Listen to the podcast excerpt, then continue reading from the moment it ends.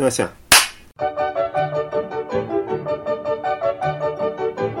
Com esse tapa na cara que eu começo esse sensacional Inquisição Pagaláctica. Como vai, Mai? Olá, Thiago, tudo bom com você?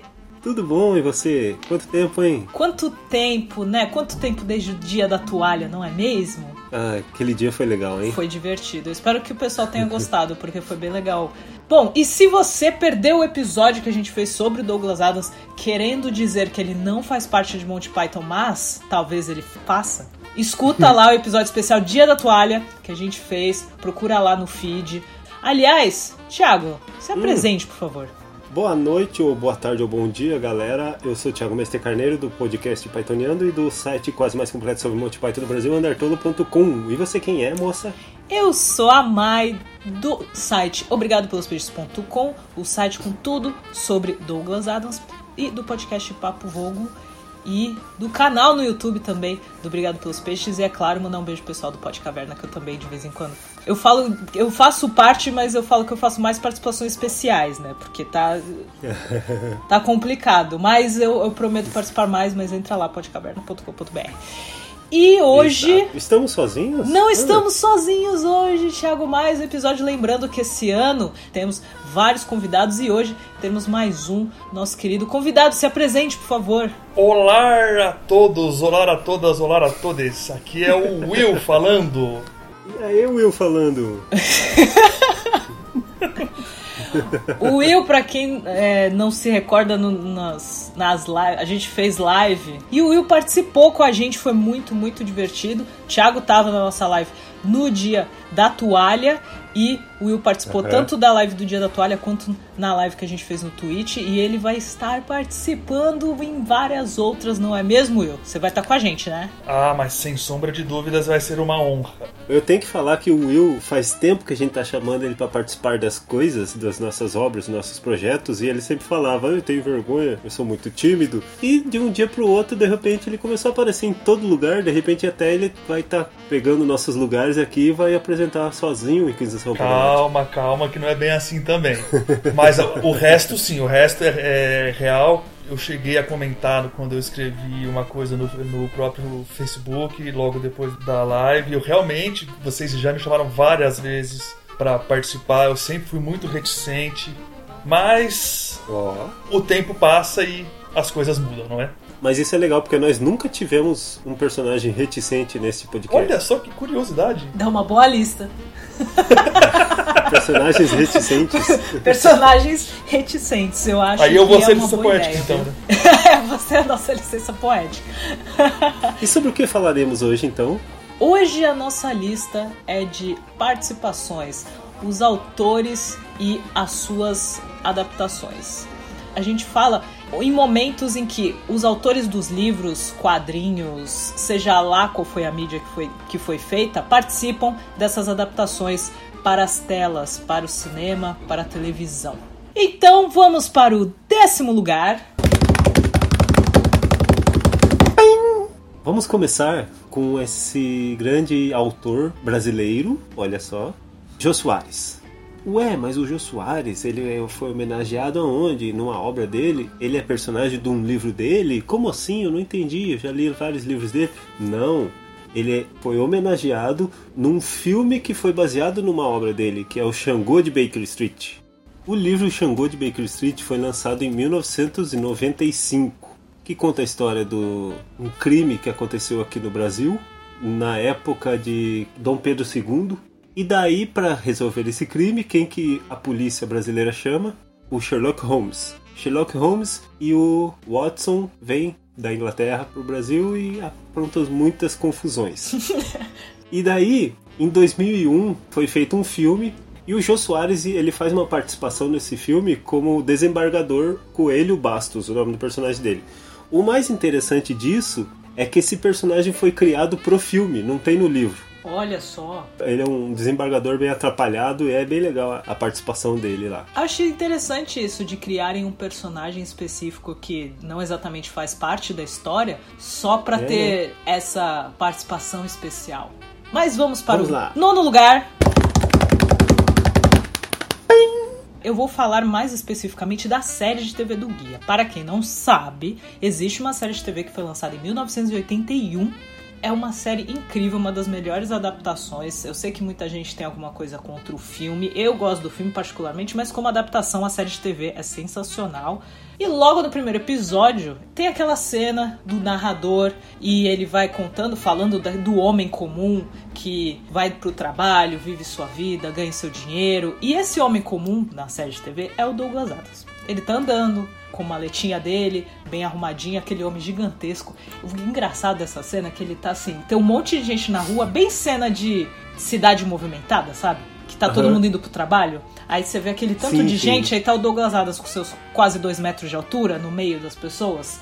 ele se destaca. Ele vai andando, vai pro trabalho, tira dinheiro e faz o cotidiano da vida dele. E aí depois tem uma cena que é tipo o cara tá cansado, né? Tá cansado de tudo, tá cansado de toda essa situação, da, daquela mesmice de sempre, e trabalho e casa. Aí ele chega na praia, vai tirando a roupa e tira toda a roupa e vai jogando a roupa e o dinheiro Eita. no mar. Ele pega o dinheiro que ele tirou do banco, ele vai jogando no mar e ele vai entrando no mar completamente nu. Então a gente vê Eita. a bundinha do Douglas Adams. Porque muita gente conhece, entre aspas, a participação do Douglas no filme, que é aquela no cena filme, final. Né? Que no final começa a mostrar, tipo, mostra é, a baleia, o vaso de petúnio, um monte de coisa, e aí mostra o rosto dele. A última coisa que aparece nele. É, a última coisa é o rosto dele. Nossa, uma bela homenagem, achei muito é, bonito aquela. Mas essa participação dele na série é muito engraçada e na live que a gente fez antes da Dom Pennycon com o Kevin, o Kevin conta sobre essa cena e conta que apareceu coisa a mais. Só que eles deram um jeito Epa. de editar. E ele ainda contou que era para ser. Só a bundinha. É, não apareceu só a bundinha e que na verdade era para ser outro ator. Falar em nu, vamos para. vamos para o. Sétima posição? Oitavo lugar! Não, oitava! um dos primeiros motivos pelo qual eu estou aqui. No oitavo lugar, Olha. temos. Eu disse um dos, não o. Estou aqui porque somos, somos vocês são os meus miguxos, tá bom? Mas no oitavo lugar, temos um dos mais prolíficos autores toda a história, um dos grandes mestres do terror e do suspense, Stephen King. Stephen King, que já participou de diversas adaptações de suas obras, como a primeira adaptação de O Cemitério Maldito, é, algumas séries como Under the Dome. Mas eu vou focar aqui na participação mais recente dele, que foi em It, capítulo 2, quando Bill Denbrough está andando pela cidade caçando o seu totem para poderem fazer o ritual de Shud, ele entra em uma, em uma loja de antiguidades e encontra sua antiga bicicleta, Silver. E quem é o dono da loja? O personagem de Stephen King. Quando, enquanto o personagem de Stephen King conversa com Bill Denbrough, ele então nota que tem um, um de seus livros. Daí pergunta se o dono da, da loja não quer um autógrafo no livro. No que ele provavelmente diz: Não, os seus livros têm finais péssimos. E é aqui que está a grande curiosidade, porque é uma brincadeira. Porque muitos dizem que Stephen King tem finais péssimos em seus, em seus livros. E o diretor Andy Muschietti utilizou isso no filme como uma brincadeira com o próprio autor. Oh. Pessoa que faz piada de si mesmo. Vamos para, agora sim, sétimo lugar. Eu nem contei, esperei você falar. Preguiçoso pra cacete. A gente já foi pro espaço com o Guia do Mochileiro das Galáxias, a gente já foi para um passado com a época de Dom Pedro II, a gente foi para um mundo de terror com Stephen King e agora a gente vai para a Idade da Pedra com os Flintstones. Eba! Por que os Flintstones? Porque os criadores dos Flintstones, William Hanna e Joseph Barbera, eles apareceram no filme dos Flintstones numa participação sensacional. É bem curtinha a participação é, deles. Eu ia perguntar o já, filme... porque eu lembro desse filme. Você... Todo mundo lembra desse filme. É. Eu falo que é, é uma adaptação bem divertida, aliás, de, de desenho é animado. Muito legal. Ficou muito bem feito, assim, bem é característico. Steven Spielberg, né? Quer dizer, perdão, Steven Spielberg. ah, não. porque... Mas é, aparece no comecinho do filme, assim, Steven Spielberg. Mas qual é a participação deles? Porque eu não reparei. Eu não sei quem é quem, né? Eu não conheço os velhinhos lá, os cabeça branca. Se colocar, colocar um do lado do outro, eu não faço ideia. É o Hanna-Barbera. é uma pessoa só, é tipo Sandy Júnior. é. Mas sim, é verdade. Quem nunca pensou que Hanna-Barbera fosse uma mulher? É verdade. Achei aqui no, no na Wikipedia. O Hanna interpretou um executivo da diretoria da empresa que o Fred trabalha. Ah, Tem uma hora, uma cena lá que tem uma reunião que tem todos os exe- executivos e um cabeça branca lá é o William Hanna. E o Barbera, o Joseph Barbera, ele aparece dirigindo um carro da marca Mercedes. Agora vamos para o caminho contrário, quando a vida real vai para o desenho no sexto lugar. Eita! Temos o criador de Tintin, que é o RG, pegou as iniciais do nome dele. Ao contrário e fez esse nome, esse pen name, que é o RG, Bom, muitos não sabem, mas Tintin surgiu como uma história em quadrinhos. Depois foram surgindo as animações, algumas animações controversas, porque se pensar bem, é bem antigo e obviamente vai ter algumas coisinhas que hoje em dia não é legal, não passam. E não apenas ele, né, participou de toda essa história como escritor, mas também ele esteve nas animações. Ele colocou ele mesmo como personagem em vários episódios Olha. de Tintin. Ele é o cara que entrevista o Tintin, ele é o cara que ajuda a investigar, ele é o cara que tá passando na rua e ajuda o Tintin a levantar porque o Tintin foi agredido em algum momento. Ele é o cara que conversa com os detetives do Pão e do Pão. Assim, momentos totalmente aleatórios do desenho. Não é um personagem fixo, não é uma pessoa específica. É, aparece assim, é um extra. É como se fosse um figurante. E também colocaram ele no filme de 2011. Acho que quiseram manter, né, o A tradição. é essa tradição. Acho que o, o Spielberg e o Peter Jackson produzindo e dirigindo quiseram manter. E aliás, eu acabei de ver que screenplay é, do, é pelo Steven Moffat, gente. Nossa, o roteiro? Que o Ed- Edgar Wright eu, eu sabia, mas o, o Steven Moffat não sabia não. Mas você falou do, é, agora do Edgar Wright. E, eu- e eu acabei de ver uma outra coisa aqui. Quem dubla Dupont e Dupont? Vocês lembram? Quem? O Nick Frost. E o Simon Pegg. Ai meu Deus do céu, melhor filme, por isso que eu amo esse filme. Não, e assim, esse filme, o final, ele deixa um gancho gigantesco pra uma continuação e faz o quê? Tô esperando. Dez 10 anos já que 10 anos de filme. É pra ser uma trilogia. Eu tô aqui esperando até Que era hoje um- uma um continuação. Um filme ia ser di- dirigido pelo Spielberg e produzido pelo, pelo, pelo Jackson, depois eles iam inverter, e o terceiro filme eu não lembro o que, que eles iam fazer. Mas a lógica era inteiramente essa. E o- o RJ, no filme, quando o Tintin tá na feira, ele é o cara que tá desenhando, e aí ele desenha o Tintin do, do desenho original. É ele. Causa um Inception. É o ali, Inception né? total. Isso nos leva à quinta posição. ah, olha aí, ele tá esperto. Pim, pim, pim. Então nós temos a adaptação de Sin City de Frank Miller. Durante uma cena em, enquanto Marv está caçando o senador Hork, ele vai fazer uma confissão em uma igreja. E ele está lá se, se confessando com o padre. E quem era o padre? Ninguém mais, ninguém menos do que Frank Miller. Nossa, eu não sabia disso. Eu nunca tinha visto a cara do Frank Miller. Exato. Tem essa também. E, e aí quando você pega pra rever a cena, aí você olha e fala, hum, então esse é o Frank Miller. Mas eu não lembrava do Frank Miller ser desse jeito. Cadê? Ele tá tão mais velho hoje que quando você pega aquela época você fala, "É, realmente não parece ele. Eu não lembrava dele ser padre. Também, menos ainda. Mesmo quando eu vi o filme à época, eu não me toquei que era o Frank Miller até hoje, na verdade, para sendo, sendo bem sincero. Você falou que o Marv conversa com o senador. Ele está Hork. caçando o senador Hork. O ator que interpreta o Marv não é o Mickey. Mickey Hork? Hork. É. Caramba. Olha só. Inception isso? Olha que Que- momento. Nossa. Todas as participações dos autores em suas obras são sempre muito rápidas. No caso do Frank, ele é morto no filme. Uhum. Coitado. No caso do Douglas Adams, ele tá pelado. Então vamos para quarto lugar. É um filme que começa com essa música.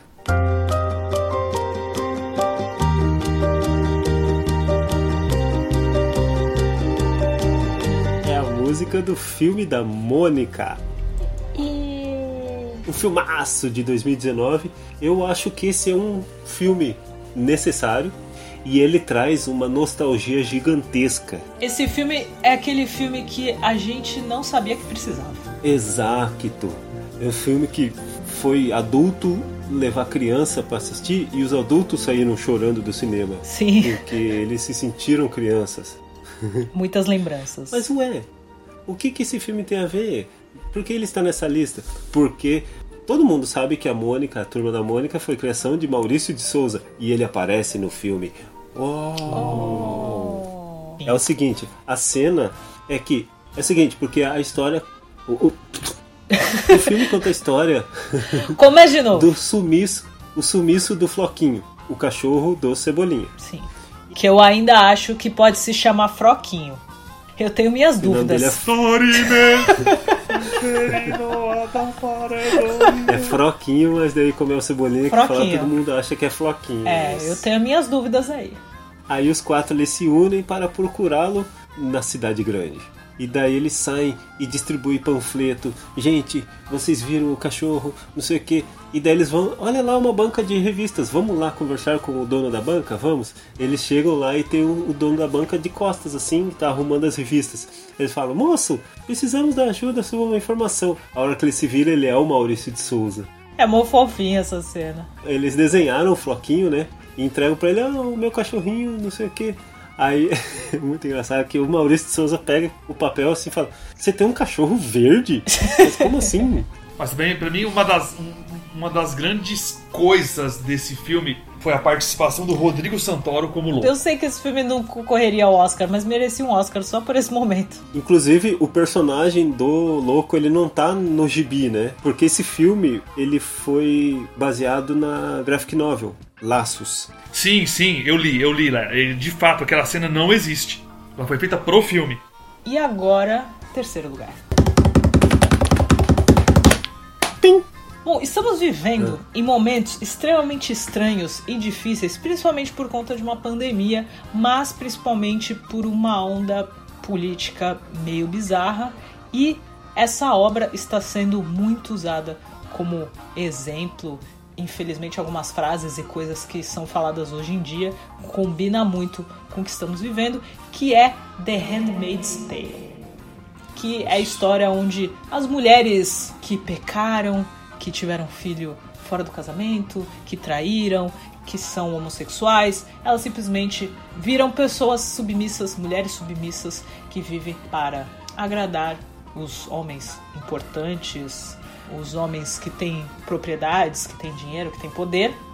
Vira uma coisa extremamente religiosa, mas a gente sabe da hipo- hipocrisia né, da religião na história Sim. é um livro, The Handmaid's Tale, e virou série de TV.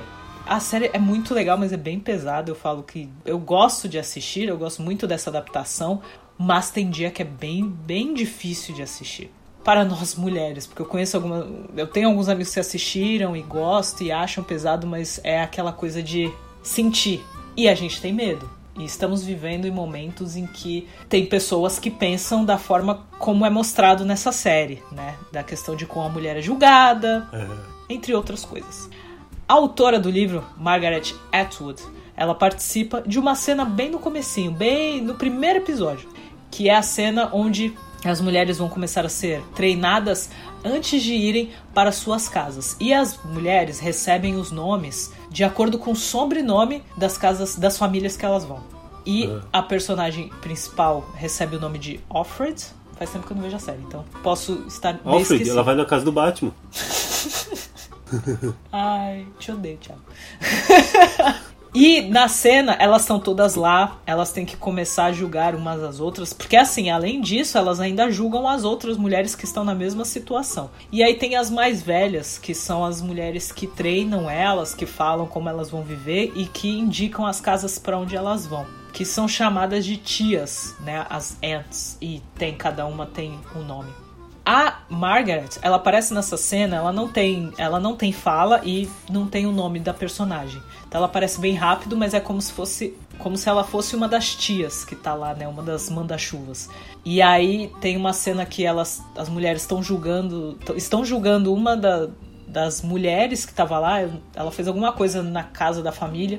E aí as outras começam a falar e, e, falar que ela é culpada. E a personagem principal, né, ela não fala nada, ela fica quieta. Aí a Margaret vai lá e dá um tapão na cabeça dela, porque ela tem que falar. Ela tem que julgar também. Porque não basta você ser submissa, você tem que julgar a outra que fizer alguma coisa errada e você tem que ah, entregar para as, entre aspas, as autoridades. Tem tudo isso. Então é uma série bem interessante e que, infelizmente, mostra um pouco da realidade, do que pode ser Atual. a nossa realidade. Aliás, tem um episódio do Porta dos Fundos que são as pessoas assistindo a vida real como se fosse The Handmaid's Tale e falando: Meu, mas que absurdo, como assim? As pessoas vivem desse jeito, olha essa sociedade, blá, gente. É, tipo, é engraçado. É aquele famoso: é engraçado porque é verdade. É muito triste. Mas essa foi a participação da Margaret Atwood em The Handmaid's Tale. Para quem assistiu a série e não percebeu, é no, no, primeiro episódio da série. É um livro só. Hum, isso que eu preciso lembrar agora. É um livro, né? Se eu me lembro bem, eu acho que é um, que é um livro só porque eu tenho ele. Como que é o nome da autora mesmo? Da Maris? e agora, para o momento que, nesse segundo lugar, é o que todo mundo já conhece, todo mundo já espera, todo mundo sabe que a gente vai falar dele. Então vamos para o segundo lugar. Temos o sempre esperado, e agora infelizmente não o temos mais, Stan Lee. Nas adaptações da Marvel, seja no MCU, seja em qualquer outra. Stan Lee, criador de diversos personagens como o Homem-Aranha, o Quarteto Fantástico, X-Men e muitos outros, quando começaram a fazer as adaptações, principalmente pós-Blade, que em Blade eu não lembro se ele participou ou não, mas eu acho que não. A partir do primeiro Homem-Aranha, ele começou a realmente aparecer em diversas adaptações, sempre fazendo uma ponta, um, algum personagem especial, algo para gerar alguma, alguma, alguma gag. Mas Stan Lee sempre estava lá. E Stan Lee gerou a, a brincadeira, principalmente em Guardiões da Galáxia 2, quando ele estava conversando com os seres que tudo observam no universo. E ele estava lá, em um planeta, ou na Lua, ou onde quer que fosse, batendo um papo descontraído, em qual ele falava sozinho e os vigias apenas observavam. Muita gente disse que Stan Lee, em tantas participações, provavelmente seria um dos vigias. Acho que era só o o figurante, igual o Ed. Era o cara que tava lá. Em todos, ele tava em todos os momentos. Ele não tinha um personagem é, ele tava lá. Ele... ele aparecia. Essa é a grande graça. Porque como ele tava sempre presente e nunca era o mesmo personagem, fica realmente essa dúvida se ele era um vigia ou ele era apenas o motorista do ônibus escolar, primeiro Homem-Aranha, primeiro, primeiro mesmo. Ele é o guardinha, né, que salva a menina. No Demolidor, aquele filme maravilhoso com o Ben Affleck. ele vai atravessar a rua e o, e o Ben Affleck com a bengala não deixa ele atravessar porque tá vindo um carro. Mas para mim, uma das melhores é no final de Capitão América, em Capitão América Guerra Civil, quando ele vai levar uma entrega para Tony Esterco.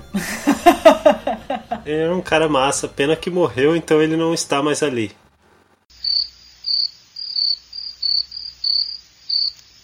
Aí fazem homenagens, né? Acho que a última participação dele foi Capitão Marvel, né?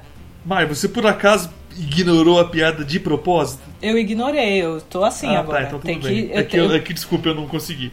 Não, tudo bem. Eu, chega um momento, entendeu? ah, mãe. Oi. Isso nos leva a licença, licença poética. poética. A licença poética é o seguinte, porque nós falamos de autores que participaram de, de adaptações de suas obras, né? E nessas licenças nós temos um autor que participou da sua obra, só que não é o autor que participou da sua obra, entendeu? Não sei se vocês entenderam. É um, um ator que interpreta o a, autor participando de uma adaptação. Inception. Em 2019, estreou no Brasil um musical chamado Chaves, um tributo musical. E eu fui pesquisar, eu não sabia que era uma peça brasileira. Eu achei que era uma peça mexicana que tinha adaptação aqui, mas não, foi criação. É criação BR? É exato, uma, uma, uma mina chamada Fernanda Maia. Ela escreveu a peça e criou todo esse homenagem tchananã. Legal. Eu não assisti, eu queria muito assistir e tal, mas eu não assisti. Infelizmente. Todo mundo sabe que o Chaves foi criado pelo Roberto Gomes Bolanhos. Infelizmente, ele não está mais entre nós. Então a peça diz o seguinte: ele vai pro céu e ele chega na porta do céu, que é um palhacel. Ai, que fofo! E daí ele quer entrar no palhacel e daí ele tá na fila lá para pegar o passaporte. Só que ele vai vestido de comum, assim, de calça, de paletó, assim. Uhum. Enquanto todo mundo da fila estão todos travestidos de palhaço. E daí ele é um palhaço também e quer entrar no palhacel e daí todo mundo fica, não, você não, você é um palhaço, mas por que você não está vestido como palhaço, não sei o quê? Daí o chefão lá do departamento de, do palhacel fala, não, então você tem que nos provar que você realmente é um cara engraçado, você realmente é um palhaço. Aí ele volta pra terra e na peça a gente começa a assistir o Chaves lá na vila. Caraca, que fofo isso. Uma, uma curiosidade aqui que o Roberto Gomes Bolanhos ele foi interpretado pelo Fabiano Augusto. Esse cara ele ficou famoso aqui no Brasil daquele comercial das Casas Bahia, acho. Aquele que ele perguntava Quer pagar "Você quanto?" quer pagar qu-" Isso. É aquele Esse cara lá. cara, que demais. Ele, ele interpreta o Roberto Gomes Bolanhos. Mas assim, é, é isso que, tipo, ele vai pro céu, aí tem que, né, o palhacel. E aí ele tem que provar que ele é, é um comediante, é um palhaço, aí ele volta, Isso. se veste de chaves e aí começa a peça, é isso? Aí começa toda a Não, história. ele, tipo, ele tá como o Roberto Gomes Bolanhos. Tem um outro ator que faz o Chaves. Ah. Ele tá só apresentando o. É, é mais ou menos assim, como se ele estivesse escrevendo os episódios ali na hora. Ah, entendi. Que demais. É uma, uma metalinguagem bem legal. Inclusive, uma outra curiosidade que na, na fila para entrar no palhacel tem um palhaço chamado Benjamin. Esse palhaço Benjamin, ele foi o, o primeiro palhaço negro do Brasil. Olha que demais. Eles fizeram essa homenagem também pro cara. Gente, que, que negócio perfeito. E ganhou vários prêmios, prêmio de ro- melhor roteiro, ator, É ator porque o negócio, é porque o negócio realmente original, né? Ela não, ela não pegou e simplesmente pegou, sei lá, um episódio de Chaves e transformou no musical. Ela criou toda uma história, é, né? meio que eu quero que esteja ele escrevendo Chaves e como as coisas começaram, mas de forma fantasiosa, de uma forma Aham. lúdica. Aí eu tava procurando uma notícia que eu achei que o a manchete tava assim: Fabiano Augusto teve que emagrecer 7 quilos. Daí eu cliquei pra ver, teve que emagrecer 7 quilos pra interpretar Ney Mato Grosso.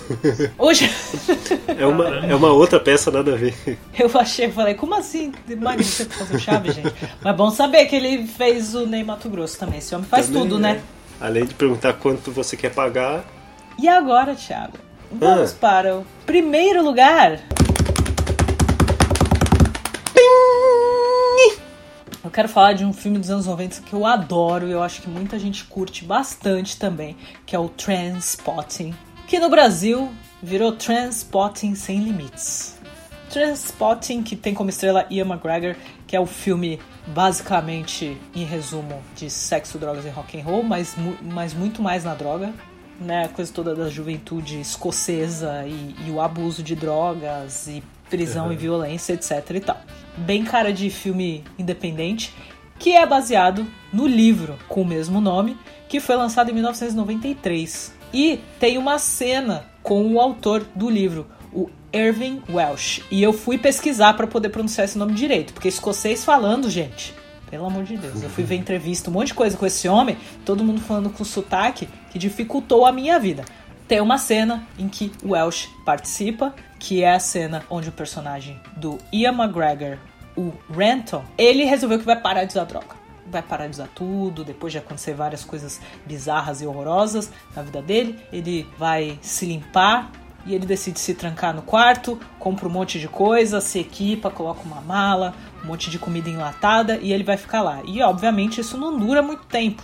Ele já liga, ele destrói a porta que ele tinha trancado e liga pro primeiro traficante que ele lembra, que é o Irving Welsh. O personagem ele tem nome, ele tem fala, ele realmente participa. Acho que é um dos poucos aqui dessa lista que realmente participou da cena, que é o Mickey e ele vai encontrar o Mickey né, num canto lá num colchão no chão, dormindo. Lá ele vai encontrar e o Mickey entrega pro Renton uns, umas pílulas de supositório de ópio. E o Renton, puto da vida, falando: o que, que eu vou fazer com isso? Com ódio. E eu, o Mickey lá dando risada e falando assim: não, isso aí é melhor. Porque é só você enfiar aí e ele vai indo, vai aos poucos, entrando no seu corpo. Gente, essa cena com aquele sotaque deles é muito engraçado. É, e ele assim, com um sorrisão. O traficante bem humorado, né? Traficante Uhum. lá, com, com o canto dele, o colchão no chão, as coisas dele tudo no chão. E ele lá entregando um supositório de ópio super normal. Porque é super normal a pessoa usar droga dessa forma, né? Então, essa foi a participação dele do Irvin Welsh no filme do Transporting. Se você não viu Transporting, assista, porque esse filme é muito, muito, muito legal. O segundo não é tão assim, mas eu gostei do segundo filme. É, por isso que ele ficou em primeiro lugar, porque é o que mais tem. Acho que é o que mais tem presença, tem mais história. História, né? Era um filme que a galera não queria divulgar, né? Eles achavam que ia influenciar de uma maneira muito ruim os jovens. E depois do lançamento, teve boicote, teve. Mas na verdade era um filme que basicamente estava mostrando que já acontecia por lá, né? Aham. Então eles, eles que saíram colando cartaz pela cidade e saíam falando. E na época o Ian McGregor era conhecido, mas não era. Ou Ivan McGregor. É, exatamente. Não é essa estrela que a gente sabe. Então ele era o cara que fazia esses filmes menores, mas Transporting estourou de uma forma absurda na época. Muito bom. E aí, gostou, Thiago? Muito gostei. Muito gostei. Gostou, Você Will? gostou, Will? Muito que muito gostei. E é isso, e se vocês tiverem mais ideias, mais pessoas, a gente sabe, tem muitos outros autores que fizeram participações em adaptações de suas obras, que a gente não falou aqui.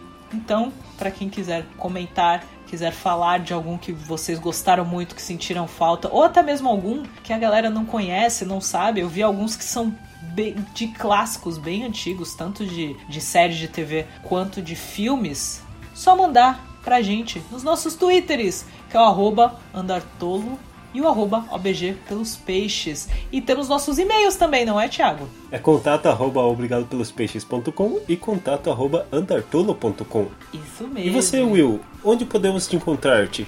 No momento, o máximo que vocês encontram é a minha página do Facebook, onde, onde, onde você encontra memes divertidíssimos, Sim. gatinhos fofos e muito conteúdo de anime aleatório pra você dar umas risadas. E muito. Como é que é o- os cavalinhos lá que você gosta? Como é que é? Ah, sim, Não. sim, sim. Os My Little cavalinhos. Pony. My Little O Will Pony. é a melhor fonte de animes, My Little Pony e muita música boa. Segue o Will no Twitter, o arroba Will Sparrow. É, o do Twitter sim, é W-I-L-L Sparrow. E, Will, espero que você tenha gostado de gravar com a gente. Ah, eu adorei. Obrigado vocês por insistirem tanto comigo e até eu finalmente estar aqui. E vocês já sabem, procurem nos agregadores. Estamos no Spotify, estamos no Deezer, estamos no iTunes. iTunes dá cinco estrelinhas lá pra gente, pra gente começar a ficar relevante. Compartilhe com os amigos e marca a gente nos stories do no Instagram. Eu, o arroba é o mesmo, arroba andartolo, arroba obg pelos peixes. E até o próximo episódio. Até! Tchau!